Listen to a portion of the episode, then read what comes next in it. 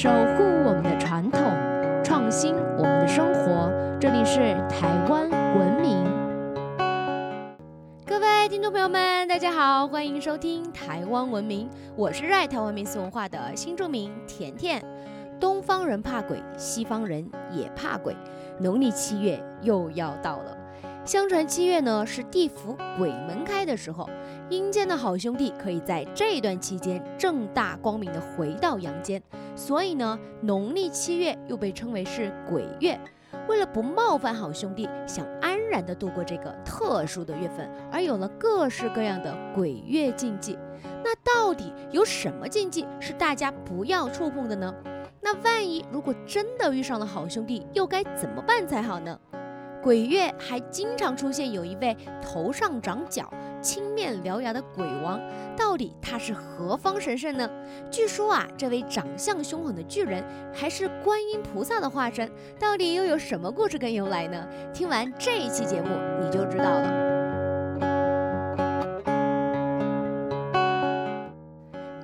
鬼月的禁忌，我们最常听见的就是长辈啊会叫你不要去荒郊野外呀，不要去海边玩水啊，不要太晚出门或是太晚回家。还有哦，像是买房啊、买车啊、搬新家、去医院，甚至是所有的婚丧喜庆都被视为是禁忌。除此之外呀，还有像是拍人肩膀啊、半夜晾衣服、晚上吹口哨的被禁止，风铃也要收起来，可以说是诸事不宜。有些禁忌啊，看似无聊，好像呢做了又没什么，却是许多长辈们一再耳提面命的警告哦。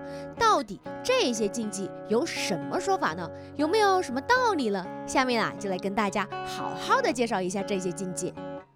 相信大家都有听过水鬼抓交替的故事，这些故事啊，其实呢也并非都在七月发生哦。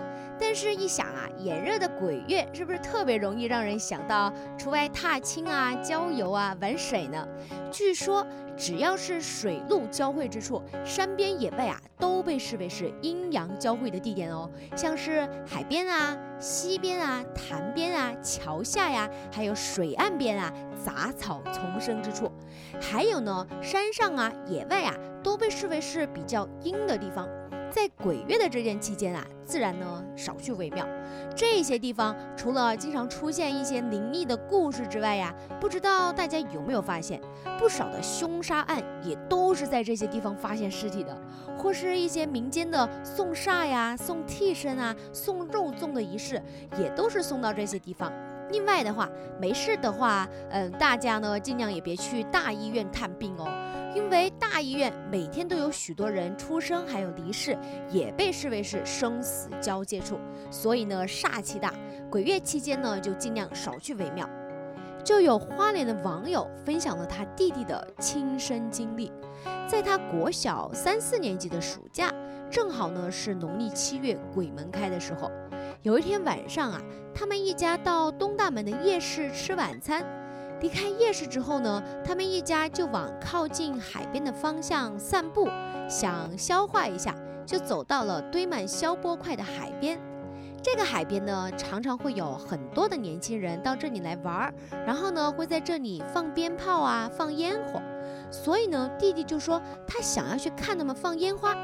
妈妈就叮咛弟弟不要跑太远哦，要在大人们看得到的地方。再来发生的事情啊，就是弟弟的亲身体验了。弟弟说他走到海边啊，看到很多人都在那边放烟火啊，放鞭炮，还有热情的陌生人给了他几根冲天炮玩。就在他拿了这些冲天炮之后，他感到心里有一个声音，又好像有一股力量在推动着他，要他更往海边去玩。弟弟呢就边走边玩鞭炮。放完鞭炮之后呢，弟弟想着呀，嗯，该回家了，要去找爸爸和妈妈了。然后呢，就正准备往回走。这时候，弟弟突然发现，诶，身边怎么黑压压的一片，一个人都没有了，只有远方微微发亮的路灯。正当弟弟要拔腿就往路灯的方向跑回来的时候，从石缝中伸出了一只惨白的手，抓住了他的左腿，把他吓得是语无伦次，什么脏话都念了一遍。但是呢，那只手却是越抓越紧，一直到弟弟喊出家里所供奉的神明的尊号，弟弟的眼前才出现了一片温暖的光芒，手竟然不见了。再眨了一次眼呢，就发现原来呀，家人就在不远的地方正在找自己呢。但是刚刚却怎么也没有听到任何的呼唤声啊，仿佛是另一个空间。弟弟呀，将方才发生的事情告诉家人，却没有人相信。爸妈呢，也只是当弟弟啊怕被骂而乱编故事找的理由呢。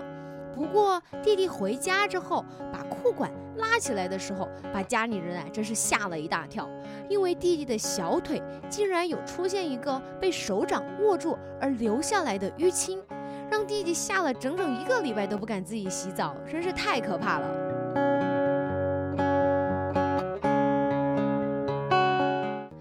记得小时候呢，总是会听到长辈们说，下山之后就不要乱吹口哨哦，或是玩一些会发出声响的东西，像是风铃啊、铃铛。据说平常这样就特别容易吸引附近的好兄弟的注意，而引发群聚，更别说是在七月了。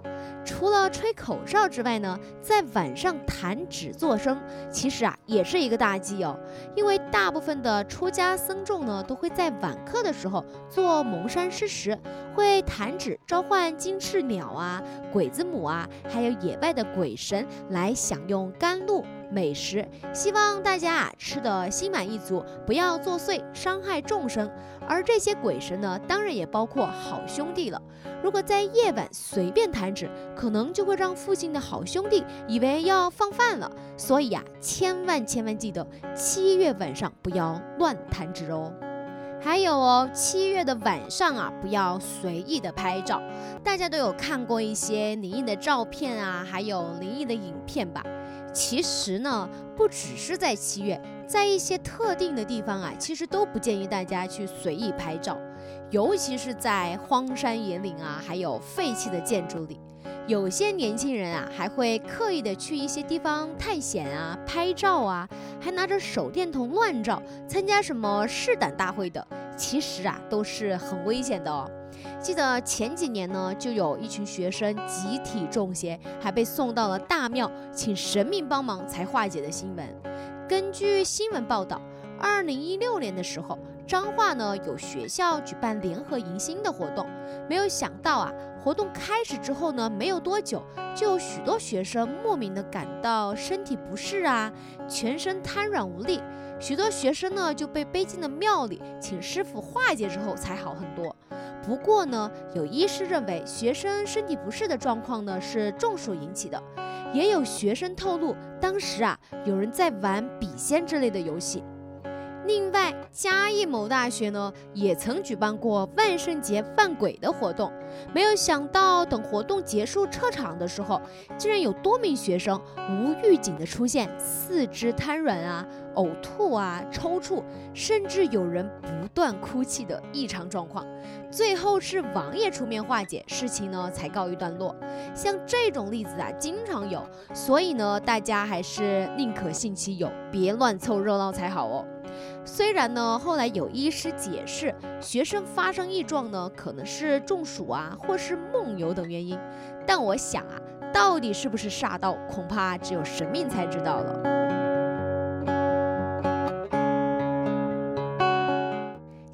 呢，可以说是诸事不宜。许多人都听过，在七月的时候啊，最好不要买车啊、买房啊、搬家。除了怕有不好的预兆之外，也是怕太大的动作招来不必要的麻烦。不过呢，其实如果只是签约的话，只要避开与自己日冲或是不吉利的日子就无害了。至于搬家还有交车嘛，则可以等到八月再进行。不知道大家有没有听过莫变鬼？据说呢，鬼是一股四处飘荡的气，他们喜欢依附在墙壁上啊，或者是植物上。如果走路喜欢靠着墙，或是贴着墙走，或者啊还喜欢乱折树枝啊、树叶啊，就有可能沾染到阴气鬼祟哦。现代人因为生活啊、工作啊、事业繁忙，在晚上晾衣服呢是一件稀松平常的事儿。不过啊，到了七月可能就要注意喽。因为衣服是人形的东西，上面呢还带着人气，是四处飘荡的好兄弟最容易依附的东西之一了。不知道大家有没有看过电视里面，古代皇帝死后呢，会有人在屋顶上拿着死者生前的衣服晃动招魂的情节。在农历七月的晚上啊，晾衣服的各位就要小心喽。不过大家也不用那么那么紧张了，因为刚刚的说法呢，只限于露天晾晒衣服。如果我们的衣服是晾在屋檐下的话，就没有关系了。还记得前几期跟大家有提到，人们居住的屋宅呢有六神，在他们的守护之下，好兄弟呢是不能随意侵犯的哦。这也是七月普渡拜拜的时候，不可以在室内还有屋檐下拜拜的原因哦。因为在室内啊，或是在屋檐下普渡拜拜的话，就像是要请好兄弟进家门一样。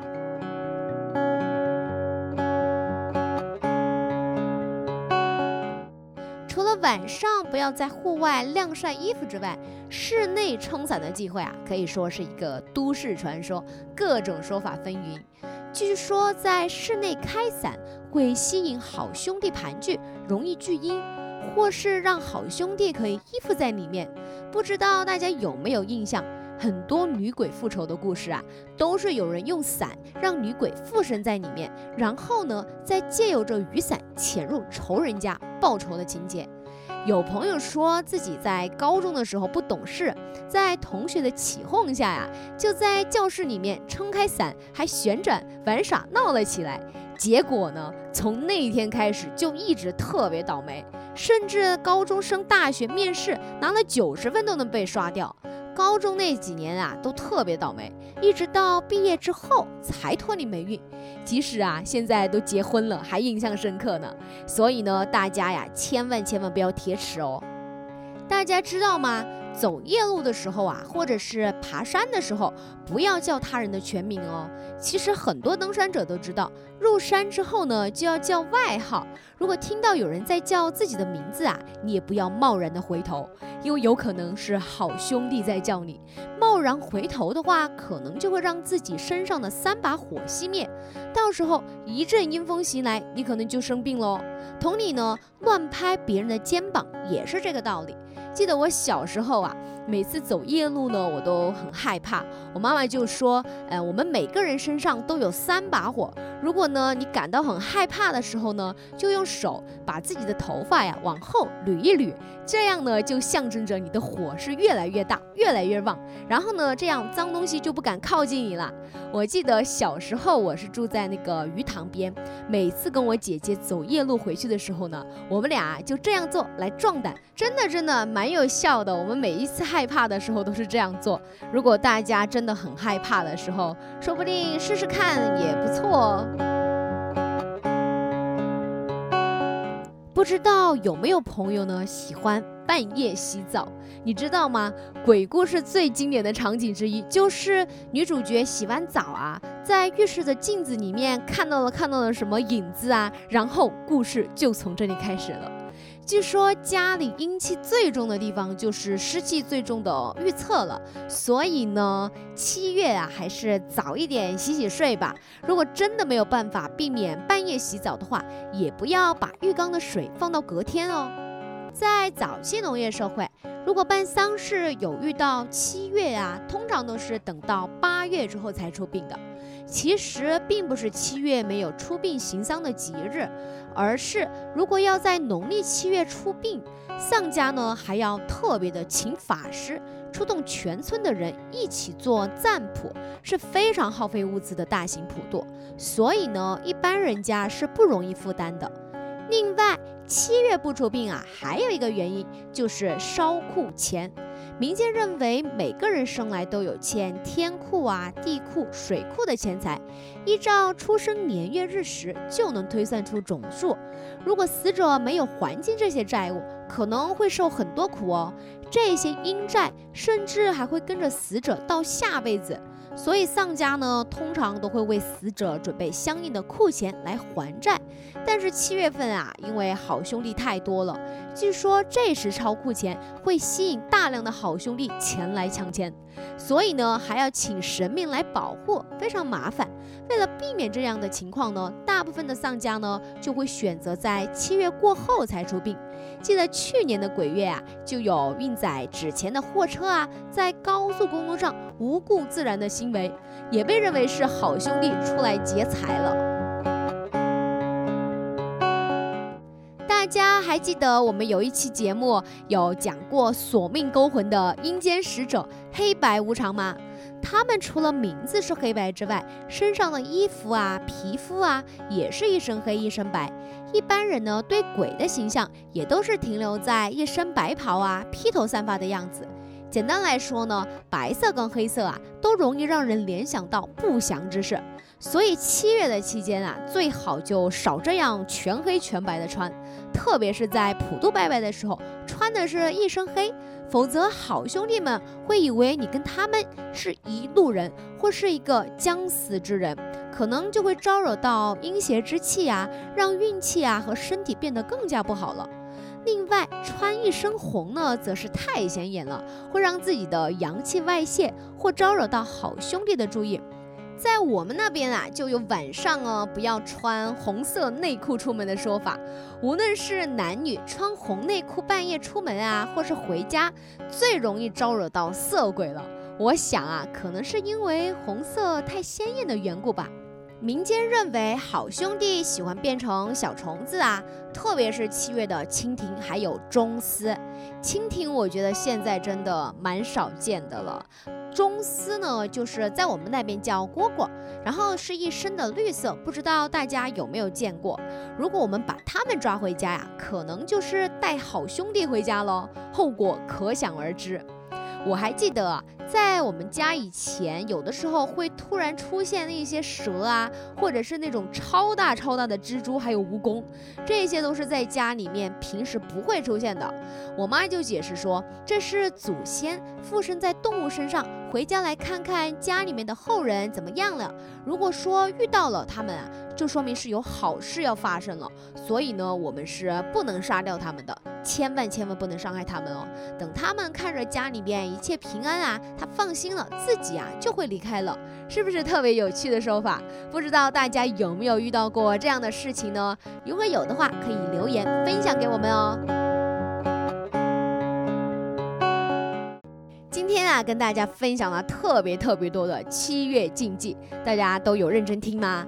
看别人撞邪的经验啊这么多，其实呢，只要我们秉持着互相尊重的心态才是最重要的。如果万一真的撞上了好兄弟，其实也不用太害怕，因为鬼呢是人死后的一股气，或者说是能量，与我们平时啊不太容易有正面的交集。大多数的人遇上呢，也不会有特别特别大的问题，顶多啊就是被一股莫名其妙的风刮到而已，被缠上了才是大问题哦。这时候啊，可能真的要去庙里面或是寻找高人求救了。人总是会有疲累啊、身体虚弱啊、运气不好的时候。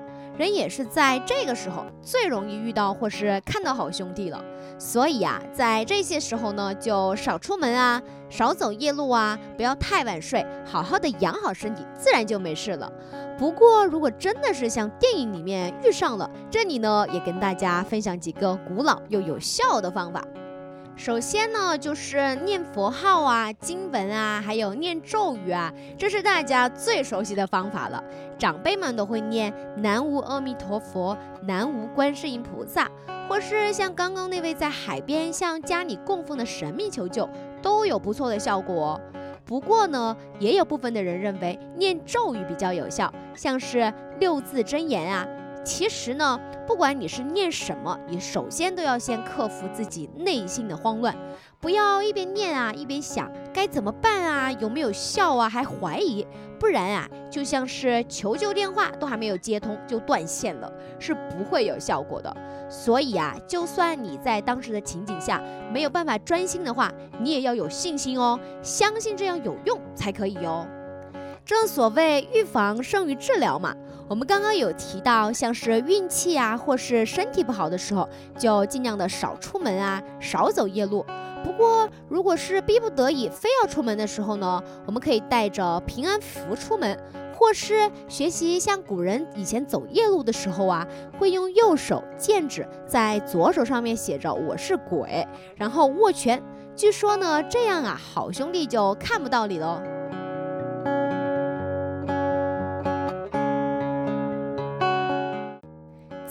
太平御览列异传》中记载着一个非常非常有趣的故事。故事是说呢，有一个南阳人叫定伯，他在年轻的时候，有一天夜里啊，走路呢遇到了一个鬼。定伯就问对方：“你是谁呀？”鬼就回答说：“我是鬼，你又是谁？”定伯就骗鬼说：“我也是鬼啊。”鬼就问定伯：“你要上哪儿去啊？”定伯说：“我要上晚市去。”鬼说：“我也要上晚市去。”于是呢，这一人一鬼就一起走路去晚市。鬼就跟定伯说：“走路啊，哎呀，太慢了。再这样啊，恐怕会走到天亮吧。要不咱俩互相背着走，会比较快，怎么样？”定伯就说：“太好了，太好了。那你先背我吧。”鬼就先背着定伯走了一段路。鬼就问定伯说：“你怎么这么重啊？你不是鬼吧？”定伯很淡定地回他说：“我刚死不久，还是一个新鬼，所以才这么重。不然换我背你吧。”定伯背鬼的时候，背呢不但一点也不重，鬼还给他一种凉飕飕的感觉。定伯背着鬼的时候呢，就假装什么都不知道，还故意问鬼说：“我才刚死，还不知道鬼怕什么。”这个鬼啊，特别可爱，也很老实的回答说：“嗯，我们啊，特别怕人吐口水。”定伯呢，就继续背着鬼往前走，一直走到一条河边。定伯呢，就让鬼先过河。鬼渡河的时候啊，竟然没有发出一点的声音，而且呢，身上连半滴水也没有见到。换定伯过水的时候呢，就发出了很大很大的声响，哗啦哗啦的水声引起了鬼的注意。鬼又问：“你过河怎么这么大的声音啊？一点也不像是鬼。”然后定伯又骗鬼说：“我刚死不久，也还没有渡过河呢，河水的声音才这么大，你别怪我吧。”然后呢，就这样一人一鬼啊，又上路了。等快到晚上的时候呢，定伯又又故意把鬼背到身上，猛地紧紧地把鬼抓住。这时啊，因为天色快亮了，鬼也特别的紧张，还大喊起来，让定伯把他放下来。但定伯不管啊，硬是背着鬼进了晚市。到市集的时候呢，鬼竟然变成了一头羊。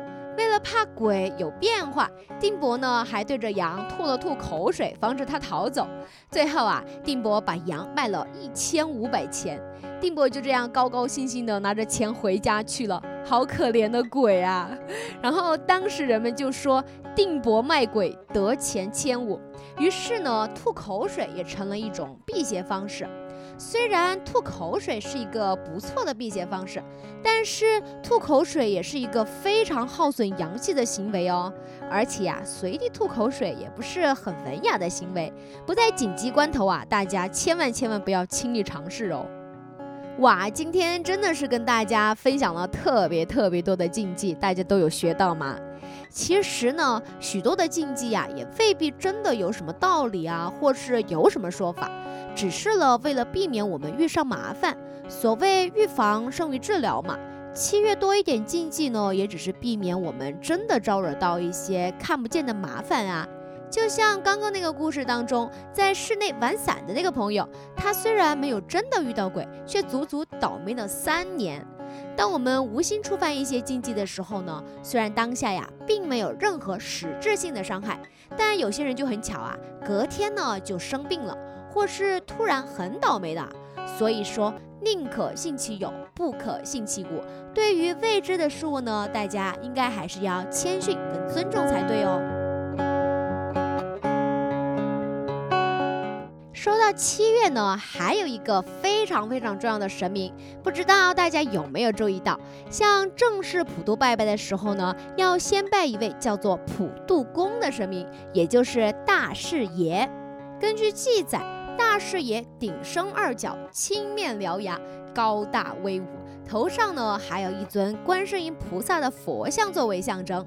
佛典记载，如来佛的弟子阿难尊者有天打坐的时候，突然看到了一个长相特别特别丑陋又可怕的恶鬼，他的脸啊有火在燃烧，肚子呢像高山这么大。喉咙又如同针一样的细，受的是皮包裹，非常非常丑又非常可怕。这名恶鬼呢，还自称面燃鬼王，他预言阿难尊者数日后一定会死掉。而且呢，还会跟他一样堕落成为恶鬼，受尽痛苦。于是啊，阿难尊者呢就向佛祖求救，佛祖呢才宣说了放焰口施食的方法来救度恶鬼，也就是在今天啊寺院普渡的仪式。据说这名面人鬼王就是观世音菩萨的化身，会出现在阿难尊者的面前呢，只是想促使他去向佛祖求法，来救度可怜的恶鬼。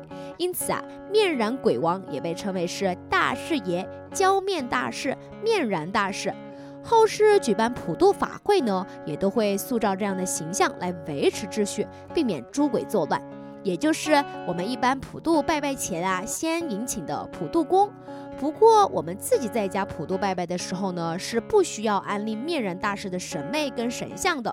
一般来说呢，寺院或是大型普渡法会的时候，才会以纸扎出大师爷啊、山神啊、土地神纸扎神像，并且啊会慎重的进行开光，迎请大师爷等诸神纸降临坐镇，才能开始进行普渡哦。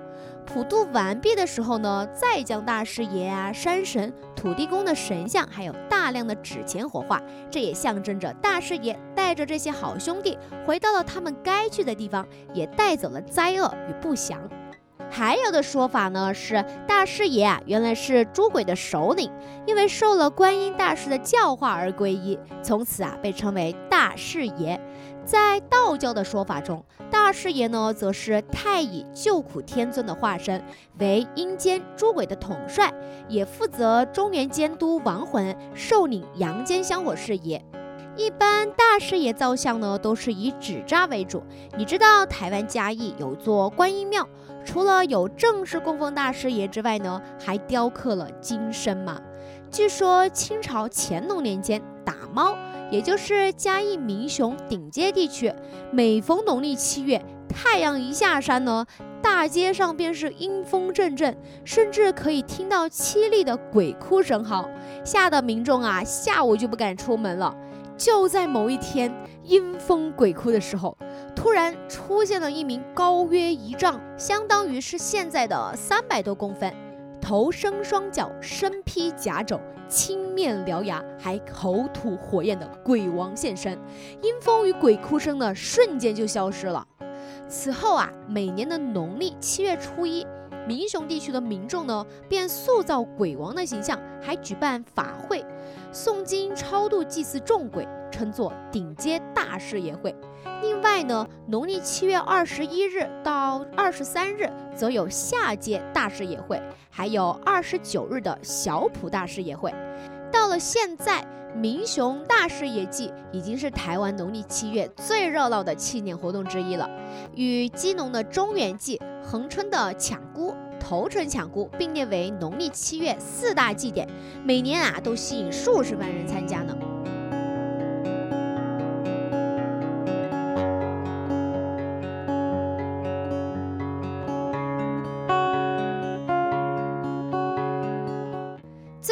呢，还想跟大家分享一个故事。大家都知道嘛，小孩子最容易看到一些我们成年人看不到的灵体啊。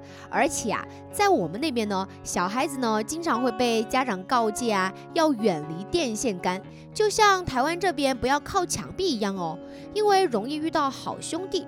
听说啊，以前呢就有一个偏僻的村庄，那个小道上呢就有一根笔直的电线杆。说也奇怪呀，经常会有人在这个电线杆的附近出事。不久前啊，就有一对年轻的男女不小心骑摩托车撞倒了，当场毙命。有一天晚上，五岁的小智跟他的妈妈回家，正好路过这条路。小智突然跟妈妈说：“妈妈，电线杆上有两个人。”妈妈听到之后愣了一下，赶紧牵着小智的手越走越快，还对小智说：“小孩子不要乱说。”由于这里事故不断，这件事儿啊很快就在村子里传开了，还吸引了记者前来采访小智，让他带去看发生车祸的地方，形容一下当天晚上所看到的场景。记者问：“那天晚上的两个人在哪里呀？”小智用手指了指上面，记者抬头一看。电线杆上挂着个牌子，上面写着“交通安全，人人有责”。听了这么多禁忌，大家都记住了吗？这些禁忌无论是真还是假，都是在提醒着我们，生活中啊要处处谨慎，多留一些心眼。祝福大家平安健康，生活顺遂如意。如果大家还知道有其他有趣的内容，可以留言提供分享给我们哦。或是我们错过的哪些重要的内容，也欢迎大家留言提供给我们。想要知道更多有趣的台湾民俗文化吗？可以在脸书搜寻“台湾文明”，按赞追踪哦，或是直接搜寻“台湾文明”，关注我们的官网。我们下次见。